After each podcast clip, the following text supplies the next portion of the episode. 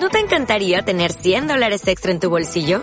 Haz que un experto bilingüe de TurboTax declare tus impuestos para el 31 de marzo y obtén 100 dólares de vuelta al instante. Porque no importa cuáles hayan sido tus logros del año pasado, TurboTax hace que cuenten. Obtén 100 dólares de vuelta y tus impuestos con 100% de precisión. Solo con Intuit TurboTax. Debes declarar para el 31 de marzo. Crédito solo aplicable al costo de la presentación federal con TurboTax Full Service. Oferta sujeta a cambios o cancelación en cualquier momento. ¿Quieres especular en la bolsa de la mano de un profesional? Operativadax.com. Recibe al momento en tu móvil las compras y ventas que realiza Alberto Iturralde sobre el índice DAX. Nunca ha sido tan sencillo ganar en bolsa. Operativadax.com.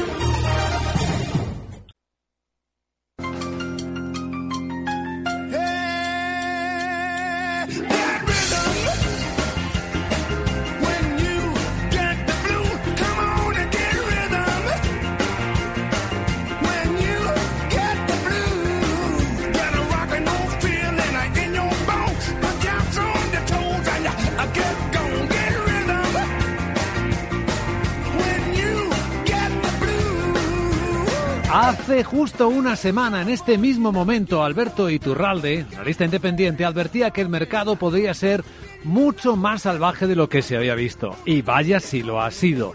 Querido Alberto, Superito, muy buenos días. Muy buenos días. Vaya semana impresionante, ¿verdad? Sí, maravillosa. Eh, en un aspecto yo entiendo que los que eh, solamente participan en el mercado o se ven obligados a participar solo con compras, y ahora hablaremos de la decisión de la CNMV de prohibir los cortos, pues yo entiendo que quien participa solo en el mercado así, pues es una faena, porque o bien se mantienen fuera o bien se mantienen en pérdidas. Pero eh, el vivir situaciones como estas enseña muchísimo, genera muchísima más pasión por los mercados de lo que a priori puede parecer.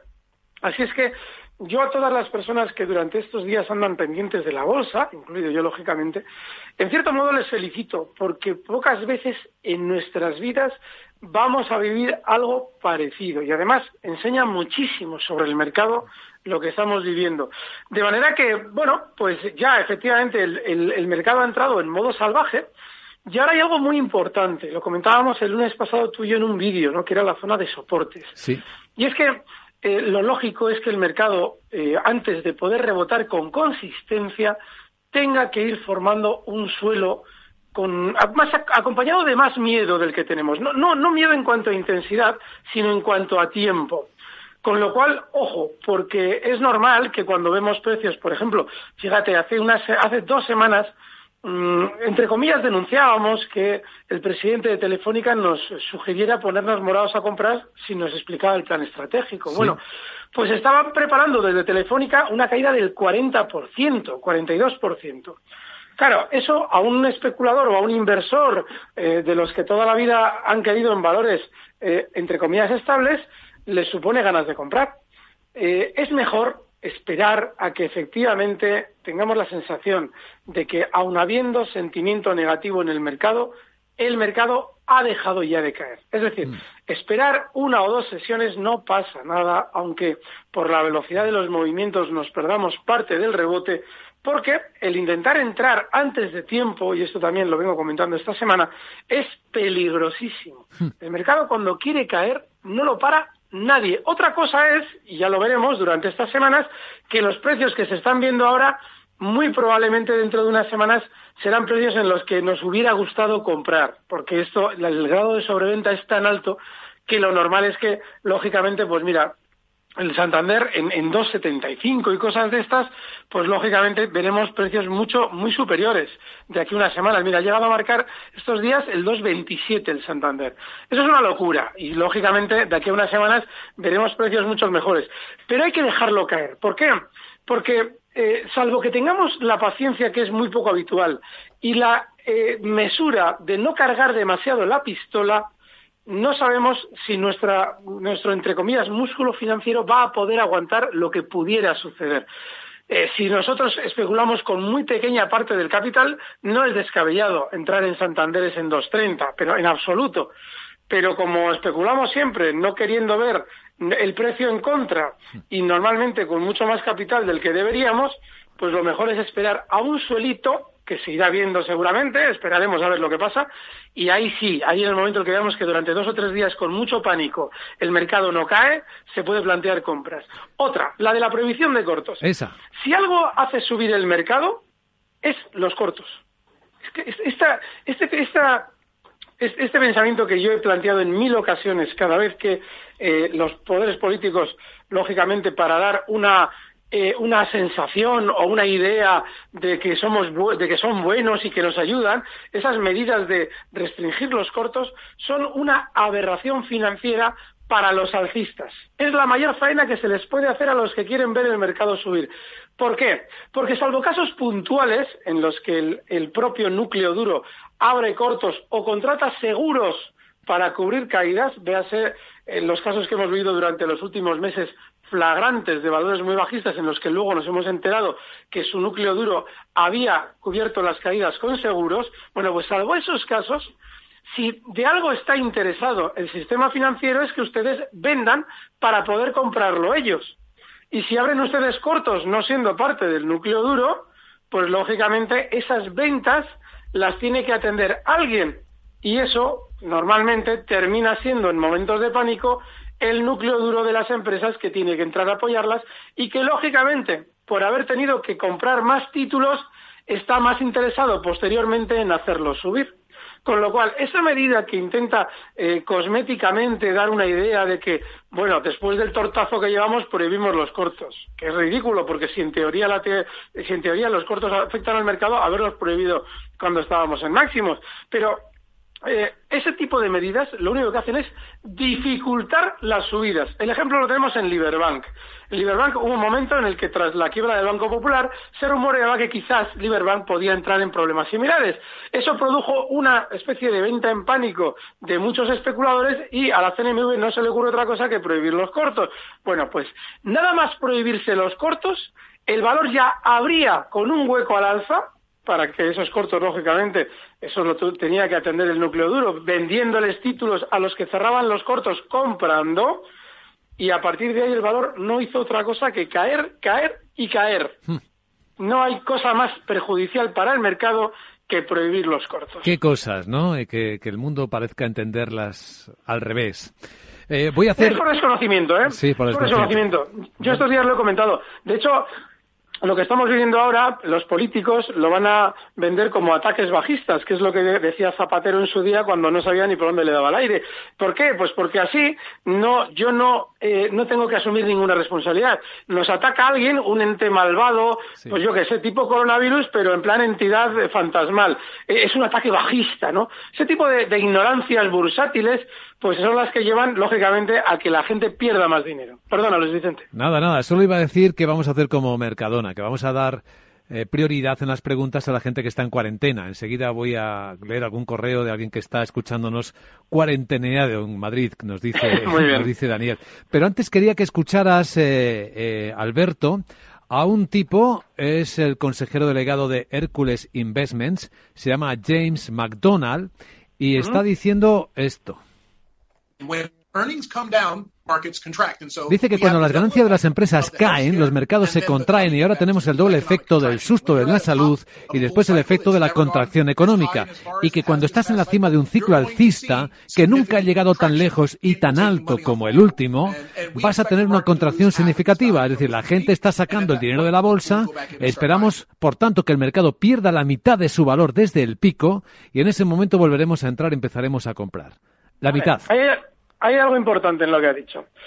Primero, el problema que tienen los especuladores ahora y los inversores es que la coincidencia de las caídas con el, fenómeno del coronavirus les está desorientando. Las caídas se deben a lo que Cava nos contaba hace unas semanas, que se ha llamado vulgarmente, y además, y equivocadamente, porque se da una idea equivocada al oyente, inyecciones de liquidez, que está bien, es, el término que hemos aceptado, pero ese es equívoco, porque en realidad, eh, cuando oímos el término inyección de liquidez, nos da la sensación de que se está aportando un dinero al mercado a modo de cura, es decir, a modo de, vamos a, de algún modo, a solucionar algo con esta intromisión de dinero en el sistema. Es una inyección. Pues, señores, no, es una creación de dinero de la nada. ¿Qué pasa? Que con tipos bajos de interés, el dinero de la nada busca rentabilidad. Y esa rentabilidad se busca, lógicamente, en los mercados donde teóricamente nos la van a dar, que es a día de hoy, con tantas subidas durante tantos años, en la bolsa. Claro, como todo ese dinero entra a la bolsa para buscar rentabilidad, los núcleos duros de las empresas masivamente se encuentran con compras, a las que tienen que atender con qué? Con ventas. Con lo cual, claro, de ahí venía que en diciembre Donald Trump nos, nos pusiera el fin de la, de la guerra comercial con China en la misma semana en la que, justo casualidad, Boris Johnson convoca las elecciones y Arabia Saudí por fin coloca Aramco en bolsa. ¿Por qué? Porque el sistema financiero todo esto ya lo tiene previsto. ¿Qué ocurre? Que como ahora justo coincidimos con un virus, anda, pues es por el virus. No, no, no es por el virus, es por la actividad de los bancos centrales. Y esos son el verdadero problema. Y lo que ha dicho el señor del, audio tiene toda la razón, hombre. 50% no lo sé, no, me extrañaría, ¿eh? Pero lo que sí está claro es que eh, todas las caídas son proporcionales a las subidas, todas, de ahí que cuando vemos valores Nasdaq de tipo Gamesa, y alguien dirá, ¿qué tiene que ver? Bueno, pues Gamesa tiene una filosofía Nasdaq y muchos otros que son valores tremendamente peligrosos, yo les digo, ojo, que esto tal y como sube va a bajar. Bueno, pues lo que está pasando en el mercado no es más que más de lo mismo. Y no tiene las caídas nada que ver con el coronavirus, sino con medidas estructurales económicas que lógicamente son aberrantes. esas inyecciones, entre comillas, de liquidez, que no es más que crear dinero de la nada puro y duro, es lo que está generando esta caída. En Madrid, al teléfono, tenemos a Javier. ¿Cómo estás, Javier? Buenos días. Hola, buenos días. Venga, vamos allá. Pues mira, mi pregunta era sobre el SP500, ¿qué, qué tal vería a don Alberto una entrada en 2.400? Con un stop no muy lejano. vale. Eh, las entradas con stop yo las veo muy bien. El problema está en si el SP500 ha hecho suelo. Es decir, si tenemos una, eh, un, tiempo de mercado suficiente como para interpretar que se, está, se va a girar. ¿Qué ocurre? Cuando la volatilidad es tan grande, es muy difícil saber si ya tenemos el suelo porque hay vaivenes continuos. Así es que, hombre, verlo, él, ha introducido el factor, dice, con un stop. Lo veo lógico que, tengamos un stop en movimientos así. Lo que no veo es el suelo. Es que hay un problema. Yo estos días, eh, a la vez que les comentaba a ustedes que efectivamente ya se veía pánico en el mercado, también les decía, no, no, yo todavía no entraría. o veo prematuro la compra del oyente o, no, no, que va, hay que dejarlo que, vaya formando suelo. Me refería a lo que hemos visto durante estos días. Es decir, que el entrar en contra de la tendencia actual, que es bajista, eh, a pecho muralla, es decir, comprando para ver si engancho el suelo, hombre, te puede salir bien, pero lo estás haciendo mal. Y cuando algo se hace mal en bolsa y te sale bien, es lo peor que te puede suceder, porque vas a creer que esa es la especulación que tienes que llevar a cabo, con lo cual si no te pillan esta, te pillarán en otra. De manera que no, no lo veo bien, aunque esté bien lo del stop, más que nada porque no hay ningún giro al alza. En el cuarentena, Daniel nos escribe, dice que solo quería saludar desde aquí a los foreros que se reían cuando hace unos meses se enfadó usted super y tú con un oyente y le dijo que el precio bueno para comprar Santanderes era 2,5 euros. Menudas risas se echaron, pues ayer empecé a cargar la mochila de Santanderes a ese precio. ¿Bajará más o no? Pero ahí están. Dice, en bolsa todo es posible cuando nos quieren limpiar a los pequeños. Esto que está diciendo el oyente, y se lo agradezco, viene de un consultorio en el que después de semanas y semanas yo de explicar que los bancos eran muy bajistas y que no había que tocarlos ni con un palo, ya viene el típico y me dice, oiga, ¿y usted dónde compraría Santander? Y a mí no se me ocurre otra cosa que mirar para abajo en el gráfico y decir, en 2,5, no sé dónde dije yo, lo dije más que nada para que me dejaran ya en paz con la pregunta. Pero sí, fíjense, al final se ha producido antes de lo que esperábamos. Nada, se lo agradezco yo a él. Eh, lo, único, miren, lo de las compras del oyente. Eh, aquí hay que aplicar lo que hemos explicado al principio. Los precios que estamos viendo ahora, de aquí a unas semanas, seguramente serán precios en los que mucha gente decía, tenía que haber comprado. eso es muy probable. Pero cuidado, ¿eh? porque no hay ningún giro de alfa todavía y no, no sabemos, no, no podemos adivinar hasta dónde quieren apretar antes de empezar a rebotar. En el WhatsApp de Capital Radio 687-050-600. Buenos días, Luis Vicente y Alberto. Eh, ayer me puse largo en Repsol, en 741, y era para ver que me dé niveles, Alberto, para ver esta posición, si la mantenemos, qué niveles tenemos que, que stop y qué, y qué objetivos le podemos poner a esta, a esta posición. Muchas gracias. Gracias. Eh, a ver, eh, importante. La pregunta esta de qué hacemos con algo, recuerden, yo no soy un pastorcito que les va llevando a ustedes como borreguitos. No, no. Ustedes tienen que ser quienes deciden qué hacer con cada posición. Yo estos días atrás he comentado que en zonas de 7.50 Repsol tenía ya un soporte enorme y comentaba que, hombre, eh, de hecho, en alguna operación que, me han preguntado, bueno, ¿dónde entraría? Yo digo, bueno, pues esperar a que Repsol caiga hasta zonas de 7.50, la dejamos ahí, ir haciendo suelo y ahí se puede plantear una compra. ¿Qué ha pasado? Que efectivamente Repsol ha caído hasta 7 y por debajo. 7.50, 7.20 ha llegado a marcar mínimos. Y hoy, esta mañana, veíamos que ya habría con un cierto beneficio. Habría en zonas de 8.23. Yo no estaría tampoco en Repsol por mucho que yo haya dicho, y es verdad que lo tiene, ese soporte ahí, ¿por qué? Porque ha llegado demasiado rápido al nivel, porque no ha hecho una parada en el camino que digas consumo tiempo. Y en Repsol es aplicable lo mismo que hemos comentado ahora del Santander, que seguramente los precios que estamos viendo ahora mismo, de aquí a unas semanas, nos parecerán maravillosos y pensaremos que teníamos que haber comprado. Pero como no sabemos hasta dónde quieren alargar esto antes, ni siquiera tampoco estaría en Repsol. Con lo cual, yo lo que usted tiene que hacer no se lo voy a decir. Lo que yo haría ahora mismo es estar también fuera de Repsol, pero sí que es muy importante que cuando vayamos a ver rebotes recordemos que uno de los valores en los que más sentimiento negativo se ha concentrado en menos tiempo es en Repsol, porque se le ha juntado a las caídas globales que se están atribuyendo al coronavirus falsamente, la gran caída del petróleo que hemos vivido durante estos últimos días, con lo cual es uno de los valores que mayor sentimiento negativo ahora mismo acumula. Y eso se reflejará, cuando llegue el momento, en rebotes probablemente superiores al resto de los valores. Pero como no, repito de nuevo, no sabemos si ha dejado de caer, todavía yo no estaría. En Madrid, al teléfono, Rafael. Buenos días, Rafael. Hola, buenos días, buenos días. ¿Qué tal, don Alberto? ¿Cómo está? Muy buenos días, fenomenal. Mira, además estoy contento porque ayer hicimos, cerramos una operación de 1.240 puntos en el DAX. O sea, imagínese si estoy contento. sí, sí, ya lo veo, sí, ya lo veo. Eh, yo, gracias a Dios, me han pillado fuera de, de, de todas estas bajadas, totalmente fuera, porque metí la pata en una operación tonta que hice a principio de febrero y me salió mal y entonces dije, ah, y lo voy a dejar y tal. Y de hecho ahora estoy, estoy con total liquidez, que tampoco es mucha, y, estoy fuera de este tema bajista, ¿no? Bueno, según ha bajado, y sí, y sí, condicional, sí, condicional, eh, empezasen los rebotes de verdad, pues se supone que el famoso el famoso rebote del gato muerto es el, el 62% de la bajada previa, como ha sido 3.700 puntos, pues sale más o menos 2.300, 2.400, ¿no?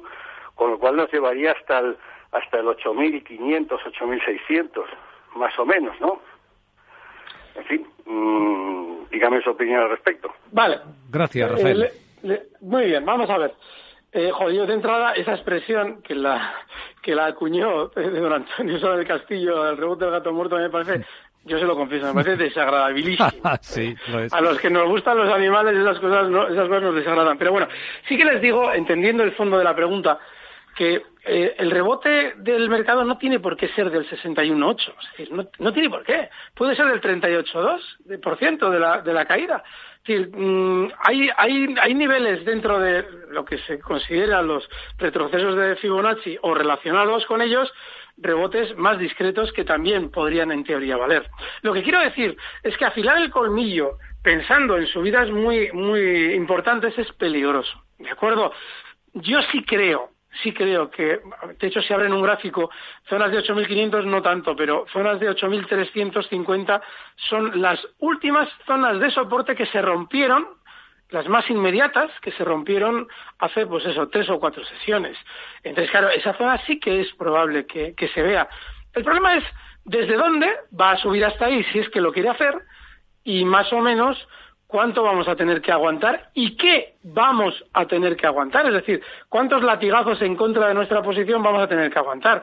Hombre, si alguien se plantea ese, ese escenario de, bueno, pues eh, yo me he, mantenido, fuera y creo que igual el mercado rebota hasta esa zona, bueno, pues muy poquita parte del capital para aguantar un viaje un tanto violento, que es lo más normal, y sobre todo vamos a dejarlo que esto vaya parando, porque todavía no tiene ningún gesto de parar, que seguramente será durante estas próximas horas o igual la semana que viene el lunes. Bien, pero hay que tener un poquito de paciencia que no sabemos lo que tienen preparados estos individuos del sistema financiero. Estamos en Capital Radio con Alberto Iturralde y hay más enseguida.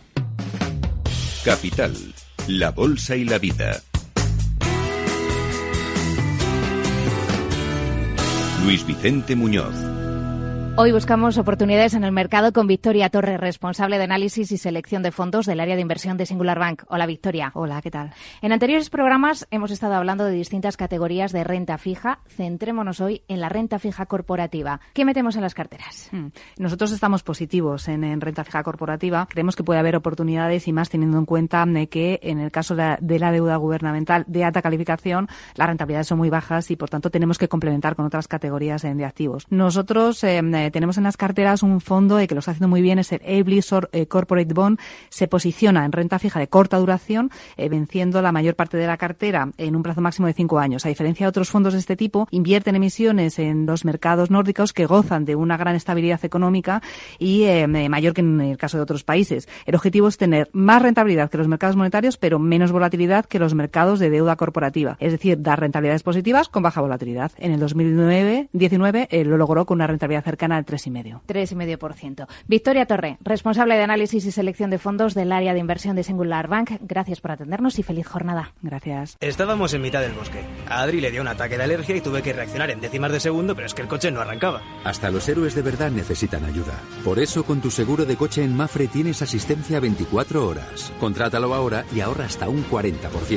Consulta condiciones en mafre.es. Mafre. Seguros de verdad para héroes de familia de verdad.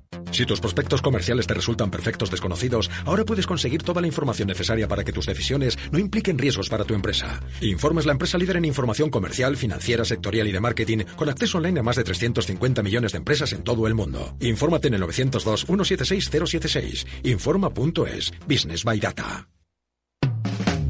Capital. La Bolsa y la Vida.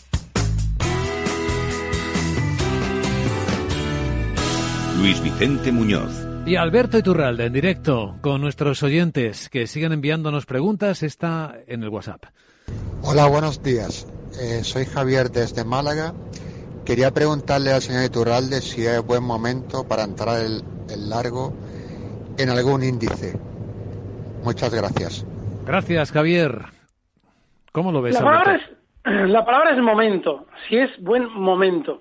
No es buen momento yo lo vuelvo a repetir, probablemente de aquí a unas semanas los precios que se están viendo en todos los índices nos parezcan precios en los que teníamos que haber comprado sí o sí. De hecho, esa sensación la van a tener. Pero es, pero ¿cómo puede ser que yo no comprara si, si fije, pero si había llegado el IBEX a tanto y, y eso, eso lo van a tener ustedes porque es más, es más viejo que el hilo negro en la bolsa, es decir, nos ha pasado a todos. Pero no es buen momento. Por, precisamente porque no sabemos qué es lo que todavía nos puede esperar antes de probablemente tener algún rebotito, ¿de acuerdo? Con lo cual no, no es buen momento. El otro día, el lunes, eh, Luis Vicente y yo hicimos un vídeo que, por cierto, tenemos que ir limando alguna cosilla con respecto a la, al contraste de los gráficos para que se pueda ver mejor y lo iremos haciendo durante los próximos meses. Pero explicábamos ¿A qué zonas mm, se estaba dirigiendo el IBEX y lo importante que eran? Esa zona 7000, que ha marcado durante estas horas últimas, además, bien por debajo, ha llegado a zonas de 6500. Esa zona es muy importante como soporte. Y como punto puede ser bueno, pero como momento no. Como momento no es bueno, porque no tenemos absolutamente ninguna referencia de si lo quieren parar o quieren estirarlo más todavía. La siguiente pregunta, vamos a escucharla igualmente en Capital Radio. Eh, buenos días, enhorabuena por el programa. El mensaje es para el señor Iturralde. Eh, sería interesante en estos momentos esperar a que las empresas hicieran un profit warning, que lo harán prácticamente seguro en unos pocos meses, para entrar en ellas al precio de ese momento, porque claro, si declaran pérdidas, en principio la acción va a estar más baja. Venga, muchas gracias. Bueno, interesante. ¿Qué piensas, Alberto, al respecto? Bueno, le, he escuchado telegráficamente, a, puntitos y a rayas casi. Pues te lo resumo yo. Dice que. No, no, no, ya, lo he entendido, ya lo he entendido, sí. Súper inteligente. La pregunta es súper inteligente. ¿Por qué? Porque, eh, efectivamente, ahora tenemos que ver cuál es el aprovechamiento que llevan a cabo los núcleos duros de las compañías mediante sus presidentes, directivos, etcétera, de toda esta crisis. Yo les he explicado que lo del coronavirus, lo que lógicamente eh, eh, produce un, se difiere el gasto. Es muy importante entender que el dinero no, no desaparece en los ciudadanos. El dinero que no se está gastando en una cosa se gasta en otra o se ahorra y ya se gastará más adelante. No tiene sentido, claro, ¿qué es lo que ocurre? Que tú, eh, tal o cual, imaginemos, ¿no? Tal o cual actividad que antes tenía un aporte de dinero, durante un tiempo no lo está teniendo. Pero ese dinero no se volatiliza, ese dinero sigue en manos de los ciudadanos y las necesidades que teníamos hace un mes antes de lo del coronavirus volverán a ser reales y necesitaremos que alguien las satisfaga. Y si una empresa cae, otra surgirá. Vamos, que todo este rollo de que ¡ay, hay tantas pérdidas! No, no hay pérdidas. Hay, hay tantos millones o miles de millones de dinero que cambia de un sitio a otro sitio. Y eso es importantísimo tenerlo en cuenta. Entonces, lo que implica es que de aquí a unos meses, como bien dice el oyente, va a haber muchas empresas que hagan una gestión de la sensación negativa del mercado, dándonos resultados o profit warning, es decir, adelantando resultados negativos, y ahí lo que tendremos que hacer eh, yo complemento un poquito lo que el pensamiento del oyente, que me parece súper inteligente, lo que tendremos que hacer es observar cómo lo gestionan. Es decir, hasta qué punto nos están convenciendo de algo cuando el valor ya ha dejado de caer, porque ese es otro de los ingredientes importantes. Antes de entrar compradores en una empresa que nos da un profit warning por el coronavirus, hay que ver que el valor ya ha dejado de caer, o bien, cuando nos dan el profit warning, igual está cayendo una locura y de repente deja de caer posteriormente con ese sentimiento negativo que se ha generado con, con la alarma sobre los resultados y ahí probablemente sea la compra. El pensamiento me ha parecido maravilloso. Muy bien, desde luego que era muy, muy bien tirado. ¿Otra pregunta? La pregunta para Alberto es la siguiente. ¿Ves algo diferente en las caídas producidas en estos días en los mercados, salvo la velocidad excesiva de la caída? ¿O simplemente esto es algo normal? Y digo normal entre comillas, algo que sucede cada X meses para quitar el dinero a los compradores avariciosos que exactamente no saben dónde están y les han engañado. Eh, en segundos, que llega el minuto de oro, Alberto. Sí, llega, llega. A ver, eh, realmente eh, parte de la pregunta es, es, es, cierta. Es algo estructural, es algo lógico del mercado, pero no es habitual, porque una caída de estas yo no la recuerdo a esta velocidad tan continuada nunca. Entonces, sí, es estructural por lo que hemos comentado al principio de las, de las en teoría, inyecciones de liquidez. Perfecto. Y en el minuto de oro, ¿qué eliges en este momento? Pues eh, yo, desgraciadamente, elijo la calma. Pongan, yo, yo pondría el punto de mira Repsol, pero esperando todavía, lo que hemos comentado antes. Vamos a esperar, por si acaso, y bueno, pues eh, si vemos que frena Repsol durante estas próximas horas, eh, los mismos están en 7.20. Ese sería nuestro stop. Si vemos que frena eh, una sesión o dos, pues se puede entrar compradores, pero vamos a esperar un poquito, que a mí me da mucho miedo meter en un jaleo a los oyentes. Alberto Iturralde, analista independiente, como siempre, grande. Te esperamos el lunes a las 6 de vuelta en Capital Radio. Un abrazo, Alberto. Gracias, un fuerte abrazo.